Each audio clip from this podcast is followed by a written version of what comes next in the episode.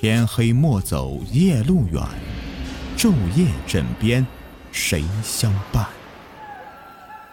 欢迎收听民间鬼故事。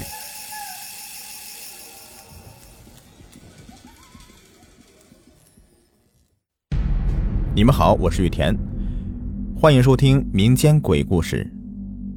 故事的名字叫做《红被子》。你现在每晚盖的被子是红色的吗？这件事啊，发生以前我一直认为红色代表喜庆，可是现在我看到的除了恐怖就是不祥。那时候我十七岁，小姨要好的朋友琴子要结婚了，她的丈夫是一个中年丧偶的有钱男人，有新房自然是本市最华丽小区月桂苑里的一栋两层独立别墅。那天是十二月二十三日，最后的单身夜，晚上七点整，新郎和他的朋友去小区酒吧开单身派对。秦子选择跟小姨还有我一起留在新房里聊天，叙叙旧。约好十一点，新郎接我们一起过去狂欢的。其实说到叙旧，我根本就插不上嘴，只能做一个安静的倾听者。秦子和小姨子似乎都有些伤感。有一搭没一搭的说着年少时的轻狂，沉闷中的我再次打量起了新房。房子很大，尽管家具齐全，但是空空荡荡的感觉却愈发的强烈。电视里正在播放着相果国际的购物广告，女主持口沫横飞的样子很滑稽。这种声音呢，倒让我有一种莫名的心安了。然后就在此时。电视突然发出“啪”的一声，关闭了。看着三米开外的静静躺在地板上的遥控器，我们三个人顿时傻眼了。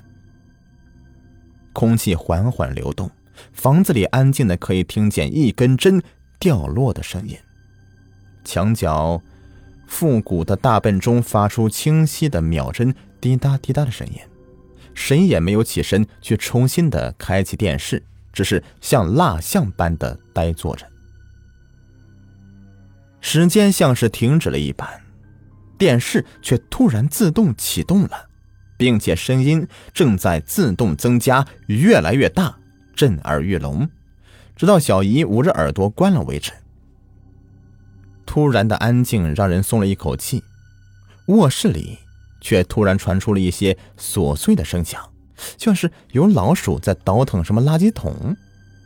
三个人面面相觑，蹑手蹑脚的走进卧室。声音来自衣柜，琴子阿姨就无声的拉开柜门，顿时一脸不解。柜子里呀，并没有什么闯祸的老鼠，倒是有略微古老的红棉被，整整齐齐的叠放在她新买的蚕丝被。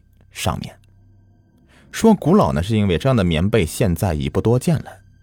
纯棉的被套，鲜艳欲滴的大红色，纯粹是像鲜血，就是感觉像是文革时期的产物。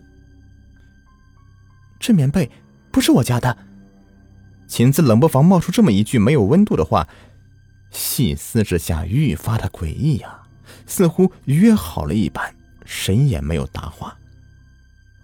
啪的一声，客厅电视再次开启。这一次声音并没有增大，它只是在默默的更换着频道。琴子跟小姨子对视了一眼，冷静的关上柜门，拉着我跟小姨直接走到了玄关。转眼间就已经换好了鞋子。此时啊，无需多言，大家心知肚明。小姨轻轻的转动门锁。门锁并没有松动的迹象，于是加大力气，仍旧如此。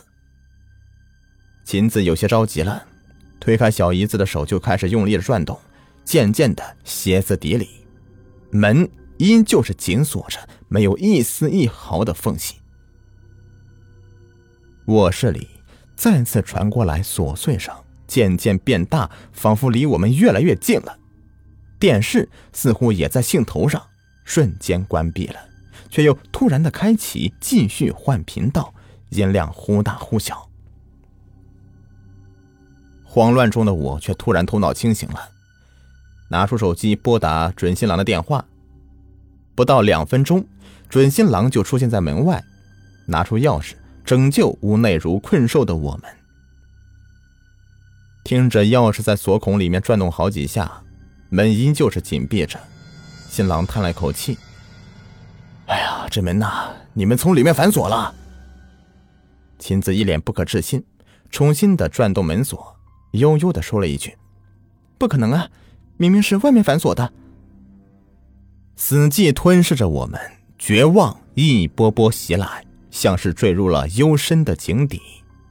除了黑暗和四周长满青苔、光滑潮湿的内壁，只有水蛇滑溜的身躯缠绕着我们的颈部，企图让我们窒息。秦子的眼睛开始泛红潮湿，缓缓的跌倒在地上。小姨疯了一般的转动门锁，世界仿佛失去了所有的色彩和声音。像黑白默剧一样循环播放。就在这千钧一发之际，小姨的手机铃声响起，这是滑稽的雄鸡报晓，来自于她的品味独特的男友。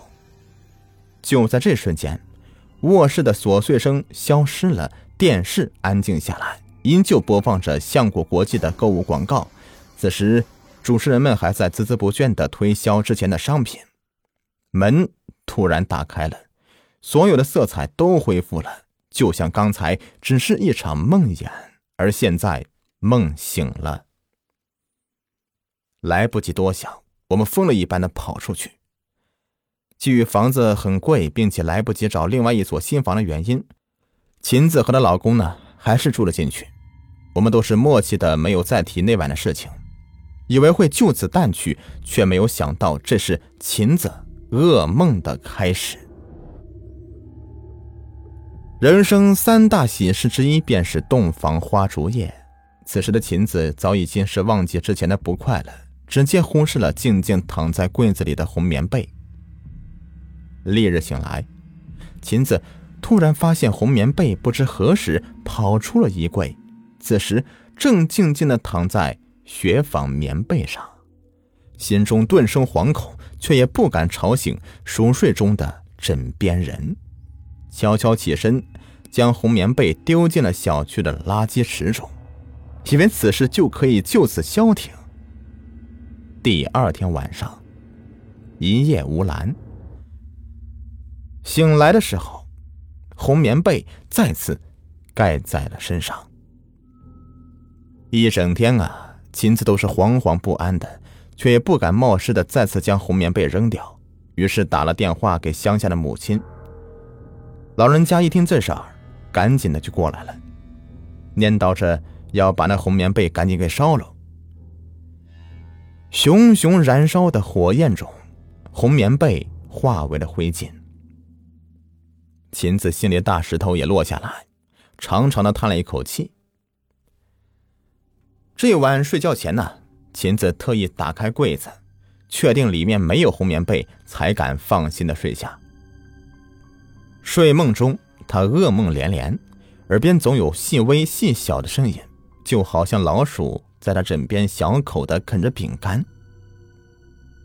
他醒来的时候，天光大亮，欣喜的发现红棉被果真消失了，心情大好，于是哼着小曲下床，一把拉开窗帘。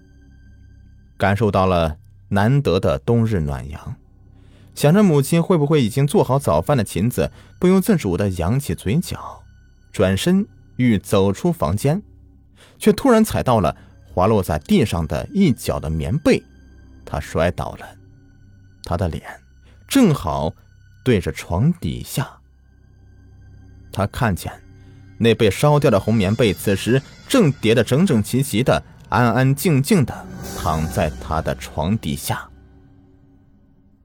结婚仅仅三天，秦子和她丈夫进行了大规模的搬家，那间别墅成了空房。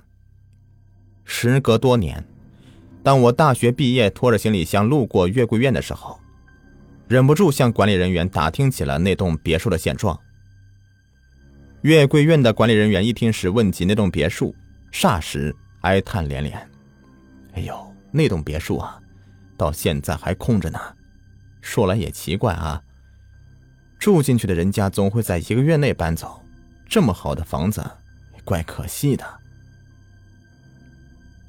老人们都说万物皆有灵，或许红棉被也有自己的意识，它有着不为人知的泛黄过往。现在只想安安静静的待在那间别墅里，不被任何人打扰。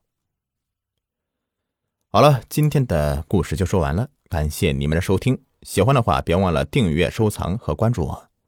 我们下期再见，拜拜。在节目的最后啊，给您推荐一个卖潮服、潮鞋的商家——辉哥潮牌工作室，经营各类鞋子、衣服多年了，在业内啊是数一数二的卖家。质量经得起您的考验，有喜欢名牌鞋子、衣服的，又不想花太多钱的朋友啊，可以了解一下啊。像什么球鞋呀、运动鞋啊，他这里都有。微信号是幺八八七九四九二七九三，买不买没有关系，进来看看也欢迎。微信号是幺八八七九四九二七九三。